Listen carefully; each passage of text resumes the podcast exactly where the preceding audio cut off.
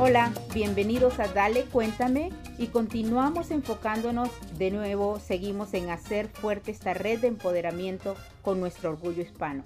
Mi nombre es Rosy Guigure, soy productora y comunicadora de profesión y aquí estamos conversando sobre los temas que más nos están afectando, porque saber es poder y en la unión está la fuerza.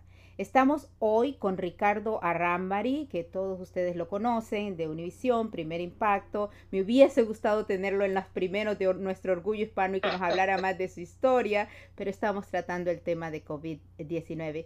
Ricardo, bienvenido, gracias por estar aquí.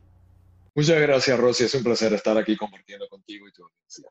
Y les cuento entonces por qué Ricardo está eh, así de emergencia en este eh, segundo programa sobre este tema. Es porque Ricardo andaba con eh, su esposa y su familia, él es vasco, y andaba con su esposa que es de Francia por Europa en estos momentos. Y Ricardo, por favor, cuéntanos primero cómo están ustedes, que sé que estás en cuarentena, y luego cómo fue toda esa travesía. Bueno, afortunadamente estamos muy bien. Estuvimos, pasamos momentos en que estábamos muy preocupados yo soy, mis padres son de Guernica, eh, Natalie, mi esposa, es French Rican, franco-riqueña, mitad puertorriqueña y mitad francesa. Y el pueblo de ella, la ciudad de ella, queda como cinco horas y media de la mía y siempre vamos todos los años. Entonces, lo que hacemos normalmente es eh, viajamos a París y de París tomamos el TGV, el tren de velocidad rápida, el tren Grand Vitesse, pero como este año sabíamos que había problemas por el COVID-19 y tal, decidimos alquilar un coche manejando de París, de París a Poitiers. Y la razón era porque eh, nos íbamos a encontrar más tarde con el padre de Natalie, que estaba llegando en un crucero. Y mm. aparte íbamos a estar viendo a mis padres también. Mi padre acaba de cumplir 90 años y no queríamos exponernos nosotros para no contaminarlos de alguna manera. Entonces por eso alquilamos el coche y fuimos a Poitiers. En Poitiers tenemos una casa que heredó mi esposa, de su madre, por cierto, y tenemos un coche también que nos da la habilidad de movernos. Mi suegro ya había salido de Fort Lauderdale hacia el Mediterráneo, hacia Barcelona. Entonces Natalie y yo salimos rápido a Barcelona eh, a recibir a mi suegro. Y apenas llegó, pues nada, fuimos con él. Eh, en ese momento todavía había cierta preocupación en España, pero en Barcelona la gente se veía en la calle, yo me reuní con unos amigos, pero ah. lo que, lo, yo creo que la primera alerta grande que recibimos es que apenas desembarcaron ellos, España decidió cerrar todos los puertos marítimos a todos los cruceros y a todo el tráfico. ¡Wow! Ah. Llegaron de milagro, como dice mi suegro, por un pelito. nos, vamos a, nos fuimos a Valladolid tranquilos, eh, visitamos la Facultad de Medicina esa noche, había cierta preocupación en el ambiente, pero nada así tan grave. Al día siguiente en la mañana nos levantamos y yo veo los periódicos, los titulares que decían, guerra contra el coronavirus, Europa cierra y, empezamos a ver ya, pero no nos percatamos realmente de la situación hasta que fuimos a la Plaza Mayor de Valladolid, que normalmente en un sábado estaría llena de gente, vacía total, vacía, vacía. Y fuimos a, una, a la única cafetería abierta porque queríamos comer algo. Y en ese momento llegó la policía a cerrar ese local también. Ahí fue cuando dijimos, oye, esto está feo y vamos a salir de aquí.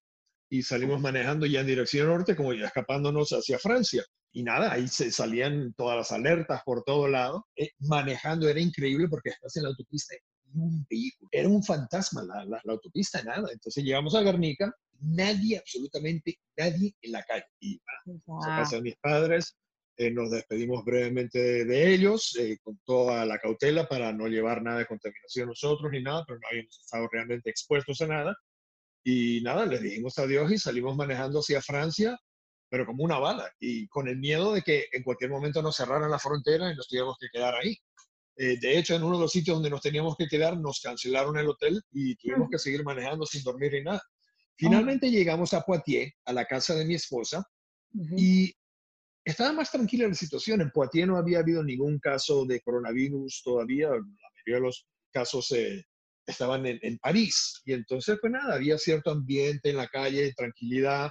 Pero esa misma noche, viendo televisión, vemos al presidente de Francia, Macron, diciendo un somos en guerra. Estamos en guerra contra un enemigo invisible. Ahí fue cuando yo empecé a decir, uh, esto se está poniendo feo, se va a poner como España también, van a restringir movimientos. Hice unas cuantas llamadas y esa misma noche, a las 2 de la mañana, nos fuimos manejando hasta París. Y te digo manejando porque durante la tarde, cuando tomé la decisión, estuve, eh, nada, tratando de conseguir un taxi, a ver si conseguíamos a alguien que nos llevara, alquilar un coche, nada, estaba todo cerrado ya después que el presidente dijo eso, y nos fuimos en el carro de nosotros, que por cierto, cuando llegamos al aeropuerto de París lo dejamos allá en, en long term parking, o sea, no sé cuánto nos oh, saldrá la cuenta cuando regresemos de aquí a dos meses, o vaya mi cuñada o algo así, pero era la única manera de llegar a París sin arriesgarnos al contagio, porque podíamos ir en tren, pero yo no quería poner a mi suegro, que tiene 84 años, y exponerlo a un tren donde puede haber gente que a lo mejor está en una situación que no tenemos control. Claro. Y, y, no, y me impresionó muchísimo llegar al aeropuerto vacío, el Charles de Gaulle vacío, vacío. O sea, mm. eh, éramos unos cuantos nada más los que íbamos a venir a Estados Unidos que estábamos entrando al aeropuerto. afortunadamente, eh, como somos ciudadanos, pudimos venir sin ningún problema. Sí. Pero te imaginas que, que estés eh, visitante o algo así de buenas primeras, te quedes estancado en otro lado. Totalmente, que creo que, eh, de hecho, si te cuento, una familiar mía que estaba en las islas de la Bahía de Honduras no puede salir y ella es americana, ¿no? Su esposo es incluso eh, americano y no pueden salir de allá. Bueno, esto ha pasado en, en, otros países como Perú también, que han cerrado estrictamente todas las fronteras. Ese era mi miedo cuando estábamos en Francia. Eh, por eso dije yo, vamos a salir corriendo y es lo que te digo. Claro, ya me imagino tus hijos y tus familiares aquí, Ricardo, preocupados por ustedes, ¿no? Claro, claro. Mi cuñada preocupada porque estábamos con el padre de ella, que es mi suegro, y Natalie también, yo tratando de tomar todas las precauciones posibles. Eh, mis hijos también llamándonos, ¿están bien? ¿Qué van a hacer? Eh, no, no, era, era mucha presión la que sentíamos, pero nada, tratamos de hacerlo con la mayor calma posible porque esos son los momentos en que tienes que pensar con un cerebro de acero. Lo que sí me sorprendió enormemente es, bueno, en el avión te dan un formulario ahí para rellenar, eh, que es una declaración de salud de viajero, pero cuando llegamos al aeropuerto internacional de Miami no había nadie con un termómetro. Oh my God, no me digas eso. No, no, nada. Fue oh simplemente alguien ahí nos preguaba, ¿cómo están? ¿Cómo estás? ¿Cómo te sientes de salud? Ricardo, Bien. Yo, no lo puedo creer. Vete a tu, yo le digo, vengo de España y vengo de Francia. Oh Países que donde hay una cantidad increíble. Y nada, vente a tu casa y, quédate en cuarentena. Ah, increíble, porque la audiencia sí lo pudo oír en el programa anterior a Ceci Bogran, lo mínimo, no les estaban tomando test, que de por sí, pero ella venía de Italia, pero lo que sí aquí le tomaban la temperatura, o sea, dejaban entrar a los ciudadanos tal cual, pero les tomaban la temperatura. Que me digas que en Miami, un puerto tan abierto al mundo, de hecho, ¿no? Eh, no les tomaron. No, no, no. Eh, como periodista, Ricardo, ya sí en esta parte por todas las cosas que hemos vivido, obviamente, pero imagínate tú que eres, eres, uno de los principales periodistas hispanos en el mundo, la verdad, que ha viajado con Univisión y sobre todo con Primer Impacto. ¿Cómo ves este tema? ¿Cómo ves esta noticia? Ah, mira, yo eh, no le quiero echar la culpa a nadie en particular, pero se ha cometido una serie de errores a nivel mundial. Eh, primero, una de las mayores críticas que se está llevando a cabo en estos momentos es que el gobierno de China haya tratado de, de mantener esto por abajo cuando si lo hubiera podido controlar de una manera abierta, con la colaboración de la Organización Mundial de la Salud, del, del CDC, de otras instituciones, a lo mejor se podía haber contenido. Y este fue el primer gran error. Después, los otros errores han sido los países europeos que tienen una política abierta, que en un momento inicial pues no lo contuvieron, quizá porque no tenían la información de China. Y para cuando se dieron cuenta de la situación, Italia lleva ya varias semanas encerrada totalmente, pues mira la gente que está muriendo. En Italia ha muerto ya el doble de personas que en China. Sí, increíble. El, índice, de mortalidad de Italia es cerca del 10%, mientras que en Alemania el índice de mortalidad es menos del 1%. O sea que uno se pregunta, bueno, ¿qué está haciendo bien Alemania o Austria, que tiene un índice de mortalidad bien bajo, y qué está haciendo mal, por ejemplo, Italia y en menor escala un poco España, pero donde hay también más de 2.000 muertos. O sea, España en cualquier momento va a tener más muertos que China. O sea que sí veo que se han cometido una serie de errores, pero creo que se iniciaron, y, no tengo nada en contra de los chinos, por supuesto, pero yo creo que el gobierno de China tenía que haber sido más responsable aceptando la realidad de lo que estaba pasando en ese momento y no se tomaron las debidas precauciones. En España hay muchos más muertos que en Estados Unidos, más del triple de muertos que en Estados Unidos. Sí, sí, eh, no, e, en España comenzó antes, yo me imagino que en España llegarán al pico de la pandemia antes y comenzarán a bajar antes. En Estados Unidos, un país tan grande como es el nuestro, aquí se habla de que van a ser millones y millones los casos. O sea, es, son abrumadoras las cifras, es preocupante lo que se nos tiene encima y preocupante de que hay estados que tienen una política muy abierta todavía. Por ejemplo, aquí en la Florida, oh, pues no a nivel gubernamental de, gobierno estatal no se han tomado medidas estrictas. Son municipalidades o algo así las que están registrando, eh, restringiendo movimientos, pero a nivel estatal, eh, no sé si se lo están tomando en serio o no. No sé si, si no quieren que afecte a la economía. Exacto. Pero a la larga la economía se va a ver mucho más afectada porque entonces el problema va a ser mucho más grave. Totalmente, y Florida eh, es uno de los estados que más se les está criticando, porque aunque sí les están diciendo que vayan y no, no han hecho lo que ha hecho Nueva York, lo que ha hecho California, incluso Illinois, ¿no? Ricardo, para mí es bien importante, primero, obviamente, cuidarnos todos, seguir en, en ese aislamiento lo más posible y salir solo de emergencia y, extra limpieza, porque como lo hemos visto, el contagio es súper fácil, pero también el deshacernos del virus es fácil si nos súper limpiamos, ¿no? Si un dato muy importante que es lo que se está mencionando ahora es limpiarse, quitarse el calzado cuando lleguen a casa, porque este es un virus diferente, es de un tamaño un poquito más grande que otros, eh, se mantiene en el suelo por más tiempo y mucha gente lo está llevando a su casa en el calzado. Entonces le están recomendando llegar a casa, quitarse el calzado inmediatamente, limpiarse las manos, limpiarse todo. Definitivamente. Esos son los consejos y, sobre todo queríamos escuchar tu historia. Te agradezco, por supuesto, un abrazo a Natalie y a tus hijos que, estén siempre de lo mejor y tu suegro y, y, gracias a Dios que llegaron bien. Ricardo, gracias de verdad por estar aquí. Dale un último mensaje a la audiencia. Muchísimas gracias a ti, Rosy, por la oportunidad. Un saludo a todos en la audiencia. Por favor, cuídense. Esto es muy serio, tómenselo en serio. No como algunos aquí en la Florida que están en spring break en fiestas y tal. No es un momento para esto. Es un momento para tomárselo en serio y sobre todo para no contagiar a otras personas. Quédense en sus casas, aíslense para tratar de contener la expansión de esta pandemia. Es todo lo que les puedo decir y un, un abrazo. Los quiero mucho. Muchísimas gracias, Ricardo. Un abrazo de, nuevo. Cuídate mucho. Gracias por estar. Gracias a ti.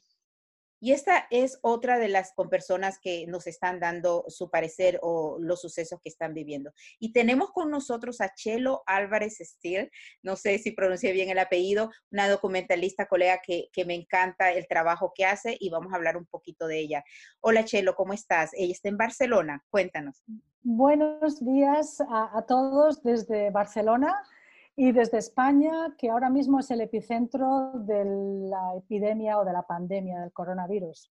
Mira, solamente que te quería decir es que justo me acabas de llamar, que son las 8.04 de la tarde aquí en España, y se me está poniendo la carne de gallina porque está toda la ciudad de Barcelona aplaudiendo. Es de noche aquí, pero están todos aplaudiendo y gritando y, y dando las gracias al profesional sanitario que están en primera línea y que están arriesgando sus vidas cada día. En Italia han muerto 24 eh, médicos. Yo me quedé alucinada ayer, se me puso la carne de gallina porque mi propio hermano em, en Madrid es médico, eh, especialista en cuidados intensivos y lleva ya 10 días enfermo, aislado en casa, ha dado positivo y su eh, evolución ha sido muy lenta, ha perdido el olfato y ha perdido el sentido del gusto, aparte de tener fiebre y otros síntomas, pero él me dice que realmente estamos en guerra. Él no quería ni hablar conmigo, bueno, no somos muchos hermanos, pero le digo, yo también soy reportera de guerra, tienes que hablar conmigo.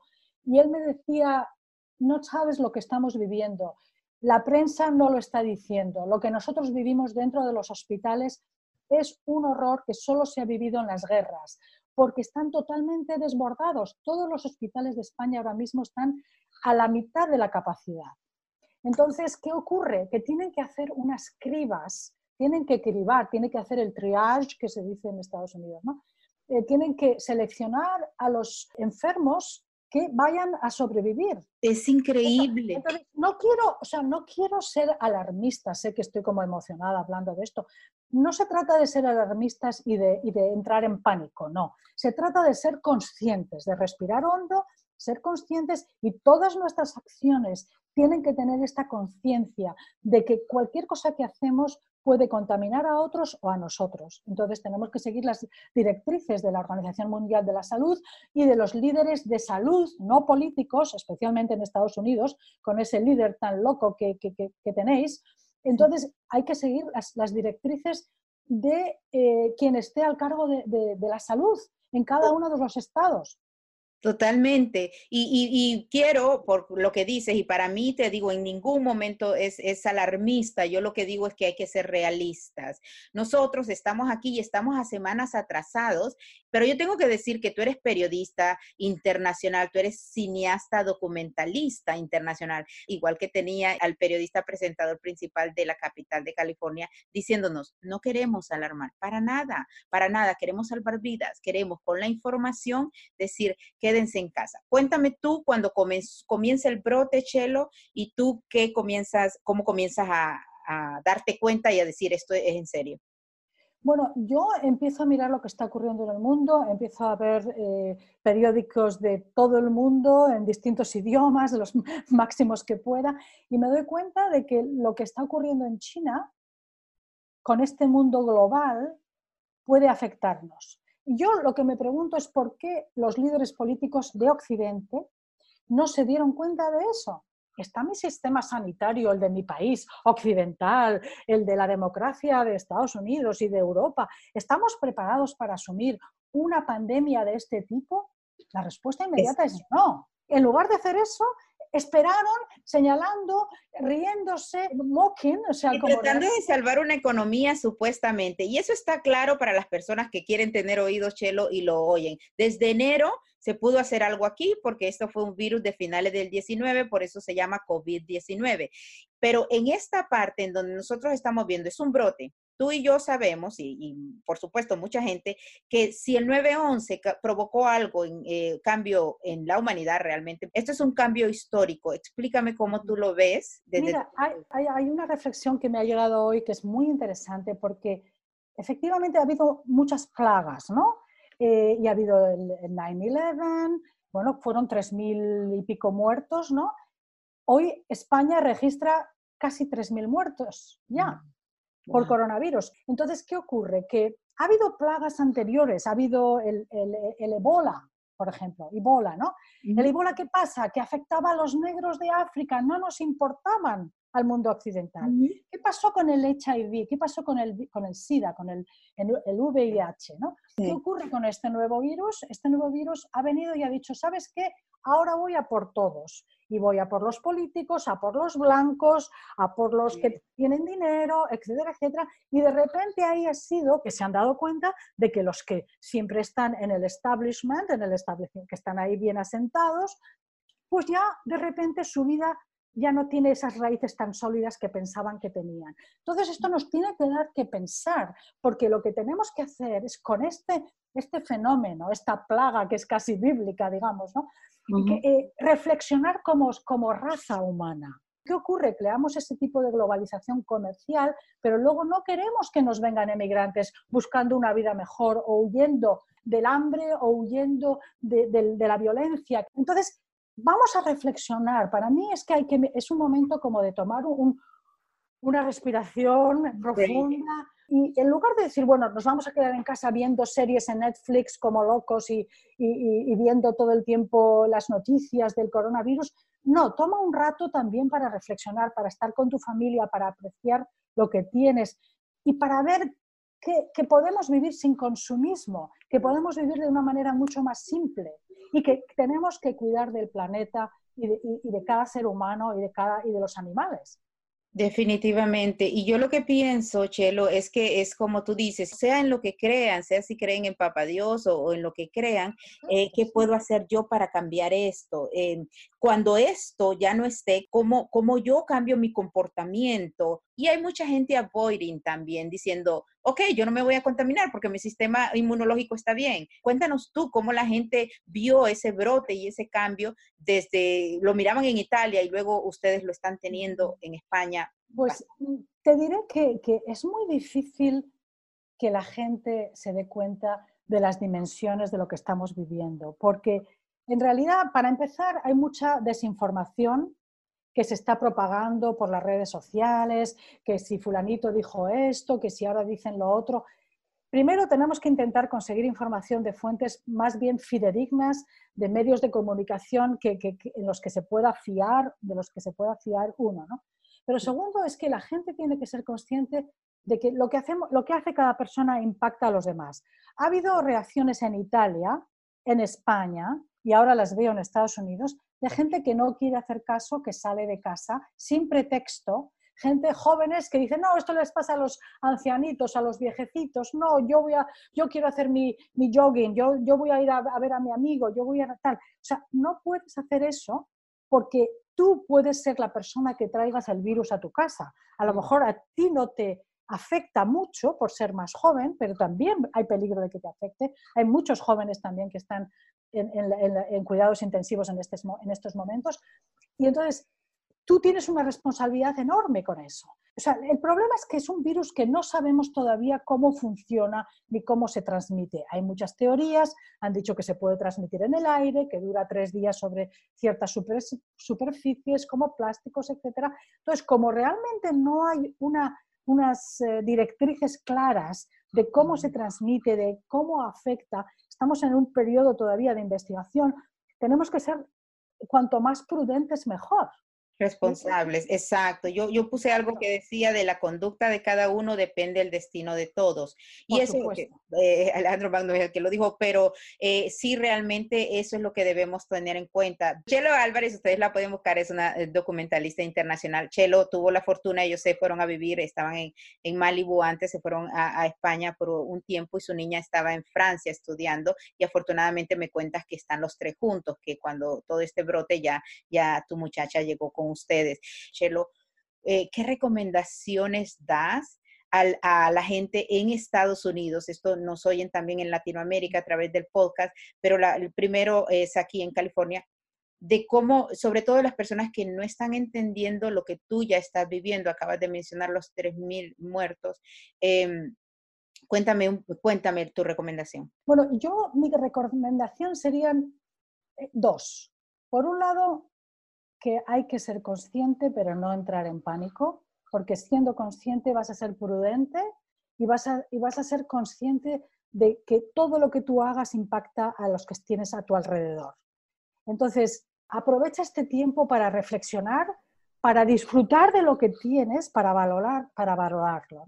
Segundo, eh, anticipate a lo que está viviendo. O sea, yo, por ejemplo, me anticipé. Yo empecé a ver noticias y yo empecé ya a las reuniones que tenía de trabajo o reuniones como mayores, incluso algún meeting al que asistí, algún congreso pequeño al que asistí, cuando ya estaba ocurriendo esto en Italia, ya empecé a no dar besos a nadie. Yo no daba besos, en España ya sabes que se dan dos besos siempre, no daba abrazos. O sea, vosotros en Estados Unidos supongo que ya no dais abrazos, que ya no dais la mano. Anticípate, es decir, no esperes a que te digan, a que el gobernador de California te diga, cierre total, no salgas de casa. Esto pasará, pero van a pasar muchas semanas antes de que pase de verdad y antes de que podamos volver a la vida normal. Entonces, lo mejor es tener un espíritu positivo y un espíritu solidario, como decías tú, Rosy, muy importante, que vivamos este momento de nuestra vida tan desafiante, digamos, con el corazón desde dentro te agradezco muchísimo, es exactamente ese el mensaje, Chelo. Gracias de verdad por estar con nosotros, por estar en Dale Cuéntame, por, por traernos lo que se vive en Barcelona en, durante esta semana. Seguro que vamos a seguir en comunicación, Chelo. Muchísimas gracias. Muchísimas gracias a ti, Rosy, y a todos los oyentes. Un abrazo desde España. Gracias.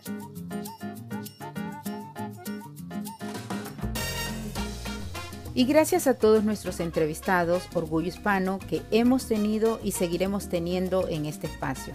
Búscanos como Dale Cuéntame en Facebook, en Twitter y también en Instagram. Y conéctate con nuestra red de empoderamiento, porque saber es poder y en la unión está la fuerza. Yo soy Rosy Guigure, gracias por escucharnos y conectarte. Hasta la próxima.